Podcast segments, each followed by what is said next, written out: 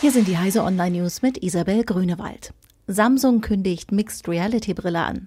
Nach Acer, Asus, Dell, HP und Lenovo hat nun auch Samsung ein zu der neuen Microsoft VR-Plattform kompatibles Headset angekündigt.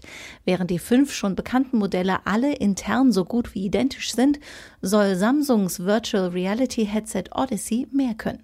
So sind Kopfhörer integriert, außerdem bietet die Odyssey eine höhere Auflösung. Anders als die Mitbewerber setzt Samsung nicht auf LCDs, sondern auf OLED-Displays. Erhältlich ist die Samsung-Brille ab dem 10. November. Techniken aus der Spielewelt sollen Lernen per Smartphone-App verbessern. Eine Vielzahl von Apps soll dabei helfen, eine Sprache, ein Instrument oder das Singen zu lernen. Ob derartige Apps aber tatsächlich zum gewünschten Lernerfolg führen, hängt laut Victor Lee, Professor für Lerntechnologie an der Utah State University, davon ab, wie gut die Inhalte präsentiert werden und wie intensiv die Nutzer damit interagieren.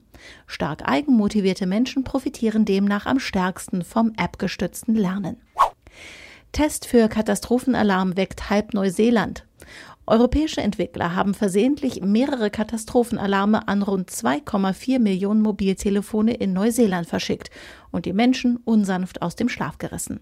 Auf den Handys gingen in der Nacht zu Dienstag bis zu drei Katastrophenalarme ein, die mit besonders penetranten Tönen auf sich aufmerksam machten. Eigentlich sollte das Erdbebenwarnsystem nur intern getestet werden. 60 Jahre Sputnik. Es waren leise Piepstöne, die am 4. Oktober 1957 weltweit mit normalen Radios zu empfangen waren. Doch sie hatten die Wirkung eines Paukenschlags. Vor 60 Jahren läutete die Sowjetunion mit dem Satelliten Sputnik 1 die Ära der Raumfahrt ein und gab den Startschuss für den Wettlauf ins All zwischen den Supermächten USA und UdSSR. Diese und alle weiteren aktuellen Nachrichten finden Sie auf heise.de.